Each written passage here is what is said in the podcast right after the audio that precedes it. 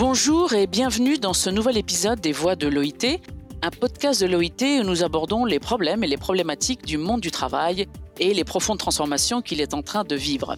Aujourd'hui, nous allons parler des travailleurs clés, ces travailleurs essentiels qui nous ont tant aidés pendant la pandémie. Il s'agit essentiellement des métiers de l'urgence ou de ceux qui permettent d'assurer les besoins vitaux du quotidien, santé, alimentation, transport et sécurité notamment. Nous allons parler de leur situation, de ce qu'il faudrait faire pour qu'ils puissent bénéficier de meilleures conditions de travail et pour mieux mettre en valeur ce qu'ils font. Pour en parler avec nous aujourd'hui, euh, Sévan Ananian, économiste du département de la recherche ici à l'EIT, et Christine Herel, économiste spécialiste des questions du travail et professeure au CNAM, le Conservatoire national des arts et métiers. Bonjour Sévan, bonjour Christine, merci d'être avec nous aujourd'hui. Bonjour. Bonjour. Alors, euh, abordons d'abord une question basique, une question de définition. Qu'est-ce que l'on appelle les travailleurs clés, Sévan donc les travailleurs clés, ce sont les travailleurs qui ont été euh, mis en lumière pendant la crise de la Covid-19. Hein, par exemple, ce sont ceux qui ont produit, distribué, vendu de la nourriture pendant la crise, euh, nettoyé les rues et les bus pour limiter la propagation de la pandémie, assurer la sécurité publique, transporter des biens et des travailleurs clés, et soigner et guérir les malades dans les hôpitaux notamment. Et donc, dans le rapport euh, qui sort, on a adopté une définition qui est fondée sur les listes adoptées par les pays entre mars et avril 2020, qui désignent les activités et les services qui devaient continuer de fonctionner pendant la pandémie. Et au sein de ces secteurs d'activité, on a retenu par ailleurs uniquement les travailleurs qui exercent des professions pour lesquelles le télétravail n'est habituellement pas envisageable et qui donc euh, avaient une forte probabilité de travailler sur site pendant la pandémie. Donc ces travailleurs clés. On les a divisés en huit groupes euh, principaux de professions qui sont analysés euh, dans le rapport. Il y a les techniciens et autres employés administratifs, les travailleurs des transports, les travailleurs du nettoyage et de l'assainissement, les travailleurs manuels, les personnels de sécurité, les travailleurs du commerce de détail, les personnels de santé et les travailleurs des systèmes alimentaires. Et puis en pratique, c'est vrai qu'il y a différentes terminologies qui ont été adoptées dans les pays. Euh, certaines publications euh, adoptent le terme de travailleur clé, euh, d'autres adoptent la terminologie travailleur essentiel, ou alors on a pu aussi entendre travailleur de première et de seconde ligne, comme c'est le cas en France par exemple. Alors justement, donc on parle de travailleurs qui ont des métiers tout à fait différents. Euh, on parle de travailleurs clés, de travailleurs essentiels, mais aussi comme vous venez de dire, de, première ligne, de deuxième ligne. Alors n'est-il pas difficile d'aborder les problèmes d'un collectif euh, aussi hétérogène, Christine? Alors effectivement, c'est quelque chose qui est relativement complexe, mais d'abord peut-être pour revenir un petit peu sur la, la, distinction première, deuxième ligne, en France, c'est une distinction qui est venue du discours politique, puisque c'est le président euh, Macron qui a utilisé cette euh, distinction entre première et deuxième ligne. Donc en partie, elle est euh, de fait largement artificielle. Malgré tout, euh, ce qu'on a pu constater ensuite lorsqu'on a mené un travail euh, plus statistique sur la réalité des conditions de travail et d'emploi des travailleurs concernés, on a pu euh, tout de même voir qu'il y avait euh, une certaine, un certain nombre de points communs.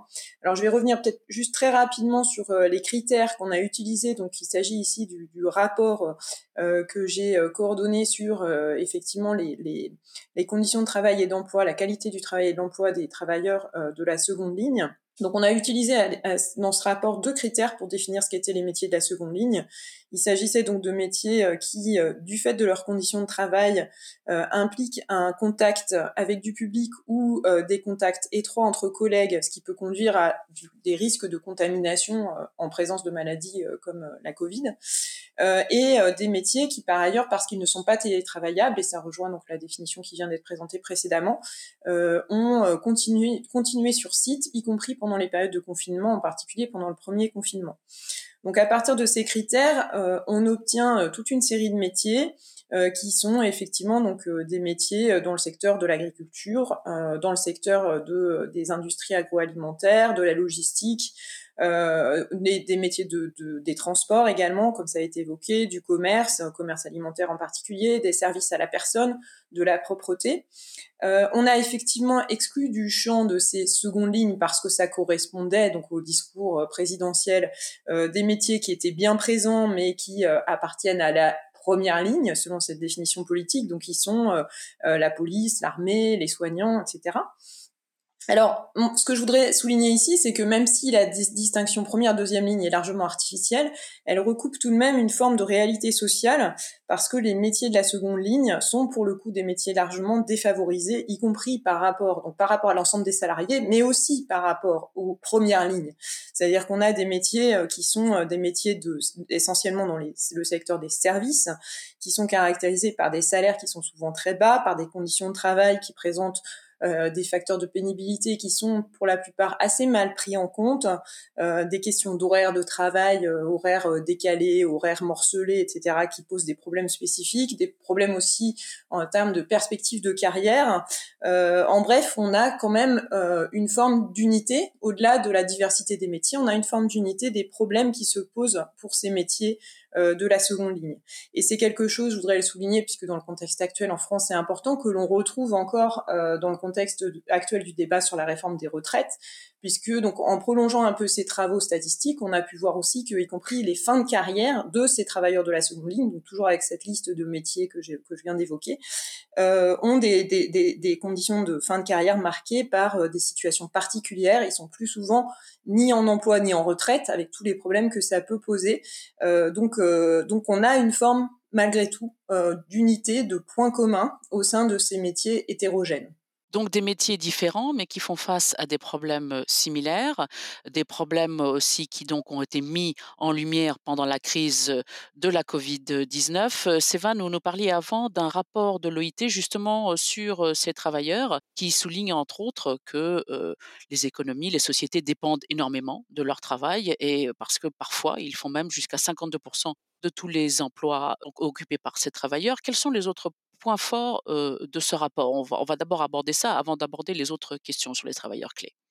Ah ben, je pense qu'un des apports importants de ce rapport, c'est de mettre en lumière les conditions de travail de ces travailleurs de par le monde. Donc, certaines de ces conditions de travail ont déjà été évoquées par Christine auparavant, mais dans l'ensemble, elles reflètent la sous-valorisation du travail essentiel. Donc à cet égard, je crois que la faible rémunération des travailleurs clés est particulièrement révélatrice par exemple, les bas salaires sont surreprésentés parmi les salariés clés. Euh, ils sont 29% des salariés clés à recevoir un bas salaire contre 20% pour les autres salariés euh, en moyenne. Et en plus, on a observé un écart moyen de salaire entre euh, les salariés clés et les autres qui est de l'ordre de 26%, et dont seulement les deux tiers de cet écart ont pu être expliqués dans nos estimations par des différences en termes de niveau d'éducation et d'expérience entre les populations clés et non clés. Et puis, on a relevé aussi d'autres euh, déficits en termes de conditions de travail. Et par exemple, euh, des risques élevés en matière de santé et sécurité au travail. Et ça, même avant la pandémie, ces travailleurs apparaissaient euh, davantage exposés aux risques physiques, biologiques, ainsi qu'aux risques psychosociaux dans les pays pour lesquels cette dimension a pu être étudiée.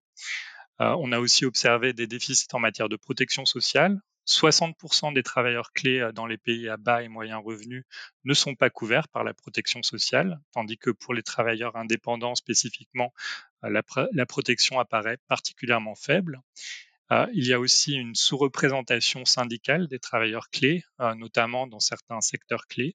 Et dans la plupart des pays avec des données disponibles sur cette dimension, le taux de syndicalisation des travailleurs clés est inférieur au taux moyen de syndicalisation du pays. Il y a aussi un, recours euh, excessif aux contrats temporaires pour l'embauche des salariés clés. Et ces salariés sont souvent, euh, euh, ont souvent des horaires de travail longs et irréguliers, en particulier dans certains secteurs clés comme les transports ou la sécurité, ce qui peut créer différents problèmes, en particulier pour la santé et la sécurité de ces travailleurs. Et donc, à long terme, ces déficits peuvent conduire à des pénuries de main-d'œuvre, un turnover important et finalement une insuffisance des services clé qui peut s'avérer critique pour les prochaines crises que, les pays pourront traverser. Et donc, pour pallier à ces déficits et leurs conséquences, le rapport propose aussi et détaille un, certain nombre de mesures, euh, dont en particulier l'investissement dans les institutions du travail, comme la négociation collective, les systèmes de santé, euh, la santé et la sécurité au travail ou la protection sociale, et par ailleurs aussi un investissement dans les infrastructures matérielles et sociales dans les secteurs clés qui sont bien sûr nécessaires pour soutenir les conditions de travail et renforcer la résilience euh, des sociétés. Alors, sous-valorisation, sous-représentation, ce sont les mots qui, qui, reviennent le plus dans ce que vous nous avez euh, raconté. pendant la pandémie, il y a donc eu quand même une prise de conscience de ces travailleurs, de leurs conditions de travail. Pourtant, lorsque nous sommes revenus à la normale, rien n'a vraiment changé. Alors pourquoi, Sévan? Et après, Christine, vous nous raconterez en France. Bah, c'est une question difficile dont la réponse a probablement plusieurs dimensions. Alors certainement qu'une fois passé le coup de projecteur temporaire qui a pu créer la crise de la Covid-19, la visibilité des travailleurs clés a sans doute largement décru avec l'atténuation progressive de la pandémie. Et puis par ailleurs, il se peut qu'un volet de la réponse réside dans le fait qu'une partie de la contribution économique et sociale des travailleurs clés est difficilement appréhendable car elle échappe en fait aux mécanismes usuels de marché. Il s'agit de ce qu'on appelle en économie euh, les externalités positives, c'est-à-dire que les travailleurs clés procurent un service non seulement aux personnes pour lesquelles euh, ils travaillent, qui bénéficient directement de ce service, mais aussi pour la communauté plus largement. C'est le cas par exemple des salariés euh, d'un hôpital qui, en, en soignant les infections, protègent aussi le reste de la population. Euh, et donc dès lors, on a besoin de créer euh, des mécanismes euh, permettant de reconnaître pleinement la contribution économique et sociale des travailleurs clés et de valoriser en conséquence leur rémunération et leurs conditions de travail. Et Christine, quelle est la situation en France? Pourquoi rien n'a vraiment changé depuis la pandémie? Alors en France, on a eu un, affichage de, mesures euh, pendant, enfin pendant la pandémie, disons dans la deuxième partie de la pandémie, une fois passé le premier confinement. Ensuite, il y a eu des tentatives euh, pour euh, améliorer la situation des, des travailleurs de la seconde ligne. alors peut-être il faut quand même faire une petite distinction en amont, disons que en France donc il y a eu des politiques effectivement de revalorisation pour euh, les travailleurs dans le secteur de la santé. Donc là, côté première ligne, il y a des choses effectivement qui ont été faites en termes de, rémunération. Euh, pour le volet euh, donc euh, des métiers de la seconde ligne, ils ont été simplement donc concernés par deux, types de, politiques. La première, ça a été une prime exceptionnelle défiscalisée qui a été proposée donc aux, employeurs que les employeurs pouvaient verser aux travailleurs. Mais le point central ici, c'est que cette prime qui devait au départ être concentrée, enfin être centrée sur les travailleurs de la seconde ligne, a finalement été étendue à l'ensemble des travailleurs. Donc du coup, c'est devenu une mesure qui n'était pas du tout une mesure spécifique et dont au final on ne sait pas très bien, on n'a pas vraiment de, euh, de chiffres qui permettent de l'évaluer, euh, quels ont été euh, les métiers qui en ont réellement bénéficié. Donc à mon sens, cette politique n'a pas vraiment ciblé les travailleurs de la seconde ligne. et par ailleurs, en parallèle, le ministère du Travail a lancé une démarche d'accompagnement des branches euh, pour qu'elle négocie sur euh, donc des dimensions de qualité de l'emploi qui, qui, posent problème euh, pour ces travailleurs de la seconde ligne. Mais ces démarches ont, ont peu progressé. Donc il y a eu quelques quelques éléments sur des grilles de rémunération, par exemple dans le secteur de la propreté ou dans l'aide à domicile, où on a eu quand même des revalorisations salariales, mais qui sont restées limitées et qui, compte tenu actuellement des mécanismes d'inflation à l'œuvre, sont aussi largement insuffisantes euh, et ne permettent pas de, réellement revaloriser les, métiers en question.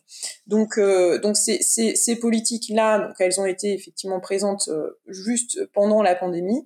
Là, effectivement, le sentiment qu'on a depuis un an, c'est que ce, souci de, des, travailleurs clés et des travailleurs de la seconde ligne en particulier a, disparu en fait des, des politiques des politiques françaises. Donc, donc, une fois que la pandémie était finie et qu'on valorisait leur travail, on les un peu oubliés en fait. Voilà, alors on les a un peu oubliés, ils reviennent un petit peu dans l'actualité par le biais euh, des, des, des, pénuries de main-d'œuvre, ce qui a été évoqué également par euh, Oui, et vous nous parliez avant de là, justement, ça aussi, c'est aussi revenu avec le, tout le débat sur la réforme des retraites.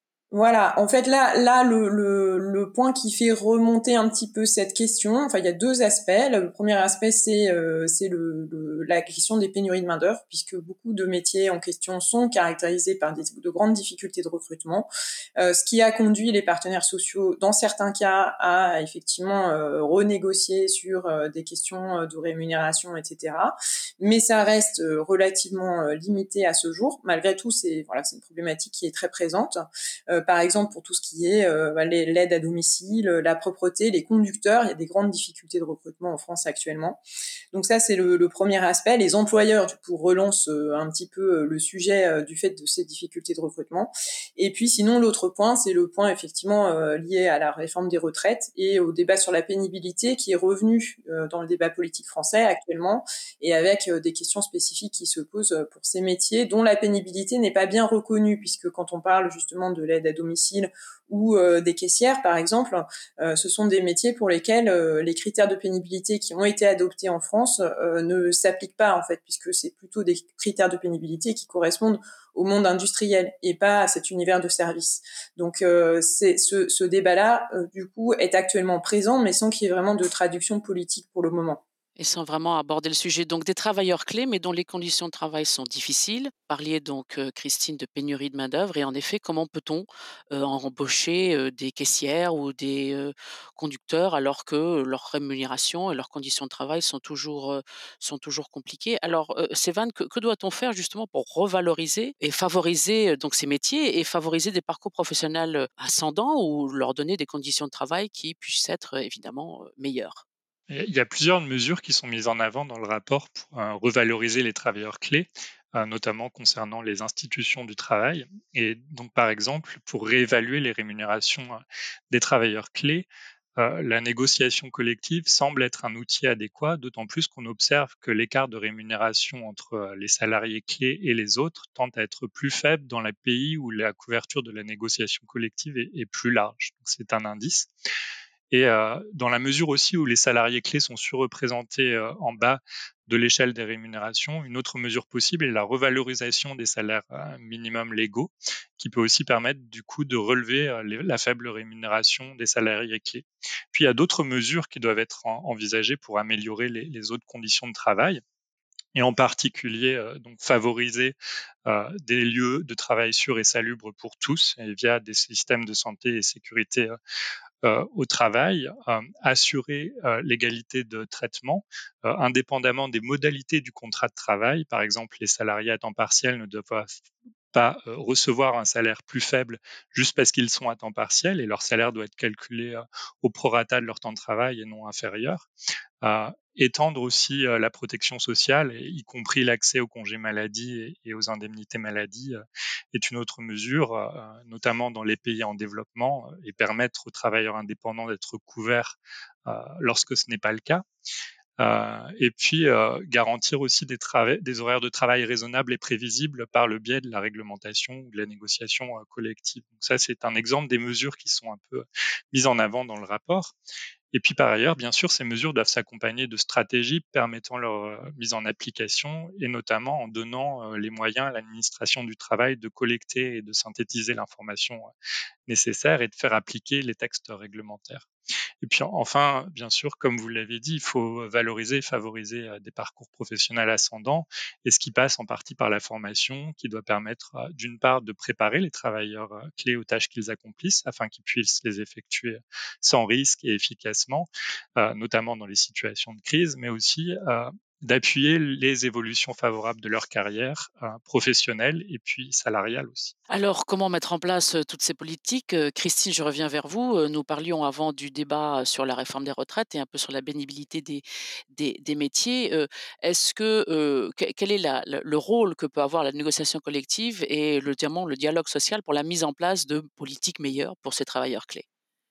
Alors je pense que le rôle du dialogue social est effectivement euh, très important. En France, euh, sur ces questions euh, de conditions de travail et d'emploi, il se situe plutôt au niveau des branches, puisque c'est plutôt là qu'on peut coller le mieux à la réalité des métiers et des secteurs.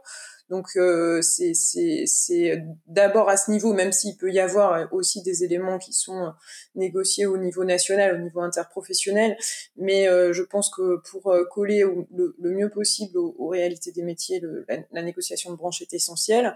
Euh, le problème, donc en fait dans le cas français, c'est que même si c'est un échelon de négociation qui est reconnu avec des, des thématiques de négociation qui appartiennent effectivement aux branches et qui sont largement donc les questions de rémunération, de euh, qualité de l'emploi et du travail, etc.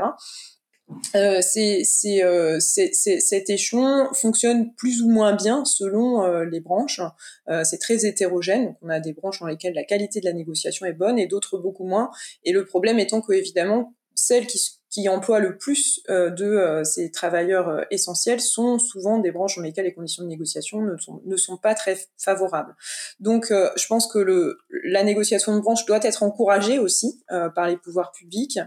et ça, ça peut passer par des mécanismes. En France, on a beaucoup d'aides aux entreprises qui, pour l'instant, sont toutes non conditionnelles. Il n'y a aucune condition liée, effectivement, par exemple, au fait que les branches aient signé un accord en matière euh, de euh, rémunération ou en matière de euh, qualité de vie au travail, par exemple. Donc, il me semble qu'un mécanisme possible, on, évoquait ça dans le rapport effectivement sur les travailleurs de la deuxième ligne, serait de conditionner certaines aides aux entreprises au fait qu'il y ait effectivement une négociation qui soit une négociation bah, de qualité sur, sur les, conditions de travail et d'emploi des, des travailleurs de la deuxième ligne. Est-ce que le fait justement qu'il y ait une pénurie de main-d'œuvre pourrait un peu forcer les entreprises où il y a en effet moins de négociations collectives justement à mettre en place des mesures un petit peu plus qui aident un peu plus ces travailleurs? Est-ce que ça pourrait être un facteur? Oui, ça peut évidemment être un facteur, mais je pense que ça n'est pas suffisant parce qu'on est aussi sur certains des métiers qu'on a évoqués. Euh, on est sur des métiers sur lesquels on a beaucoup de travailleurs euh, d'origine étrangère ou étrangers qui sont euh, qui sont embauchés. Je pense par exemple au secteur de la propreté ou de la sécurité, et avec donc des travailleurs avec un faible pouvoir de négociation, ce qui du point de vue économique effectivement aussi peut expliquer le fait que malgré des euh, difficultés de recrutement qui sont persistantes, euh, la solution pour les employeurs ne soit pas forcément d'améliorer les conditions euh, de travail et d'emploi, mais plutôt d'aller explorer des viviers de main d'œuvre un peu nouveaux pour avoir des, des, travailleurs qui acceptent malgré tout ces conditions d'entrée sur le marché du travail qui sont des conditions difficiles. Donc je pense que ça ne suffit pas. Il faut tout de même aussi des mécanismes qui, qui soient des mécanismes soit en partie euh, réglementaires, comme ça a été euh, ça a été évoqué. Je pense sur les, par exemple sur les questions d'horaire, etc. Même en France où on a un certain nombre de règles relativement protectrices, je pense qu'il y a des choses euh, complémentaires qui peuvent être faites sur les temps de pause, sur les coupures, etc. Par exemple. Et puis par ailleurs aussi sur les questions de, rémunération. Euh, on a toujours aussi en France un problème avec euh, des grilles salariales dans, les branches qui sont pour une partie d'entre elles inférieures au niveau du salaire minimum. Donc le résultat, c'est qu'il n'y a pas de progression de carrière dans ces branches, puisque euh, vous avez en fait euh, euh, tout le monde se retrouve au niveau du SMIC. Il n'y a pas de possibilité de progression, puisque les grilles salariales sont de fait trop basses. Et ça, c'est une situation qui en principe n'est pas, ne correspond pas à l'esprit du droit du travail français, mais qui malheureusement existe dans, dans les branches concernées par, par le travail de la seconde ligne, le travail essentiel. Dans la réalité. Sévan, est-ce que c'est également votre diagnostic? Il faut vraiment mettre en place des, mesures beaucoup plus fermes pour encourager le dialogue social pour les travailleurs clés. Oui, enfin, je pense que la, promotion du dialogue social euh, pour l'amélioration euh, des conditions de travail des, travailleurs clés, euh, elle est nécessaire et comme l'a souligné Christine, c'est une stratégie qui doit être un peu global parce que, euh, comme on l'a remarqué aussi dans le rapport, euh, les taux de syndicalisation de ces travailleurs sont, notamment dans secteur secteur, euh, assez assez faibles. Donc, il faut promouvoir le dialogue social de façon assez générale, mais le dialogue social est absolument nécessaire. On le dit souvent, les, les, employeurs et les travailleurs sont les mieux placés pour concevoir et mettre en œuvre les mesures qui les qui les concernent.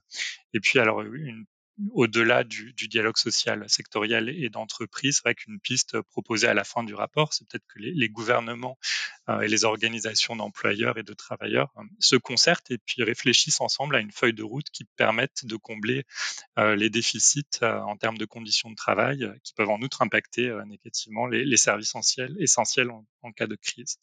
donc oui, absolument, le dialogue social doit être promu. Eh bien, merci. Euh, nous avons parlé aujourd'hui des travailleurs clés avec euh, Sévan Ananian, économiste du département de la recherche à l'OIT, et Christine Erel, économiste et spécialiste des questions du travail. Nous continuerons à en parler des changements dans le monde du travail dans les prochaines semaines. Pour l'instant, c'est au revoir et à bientôt pour un prochain épisode des Voix de l'OIT.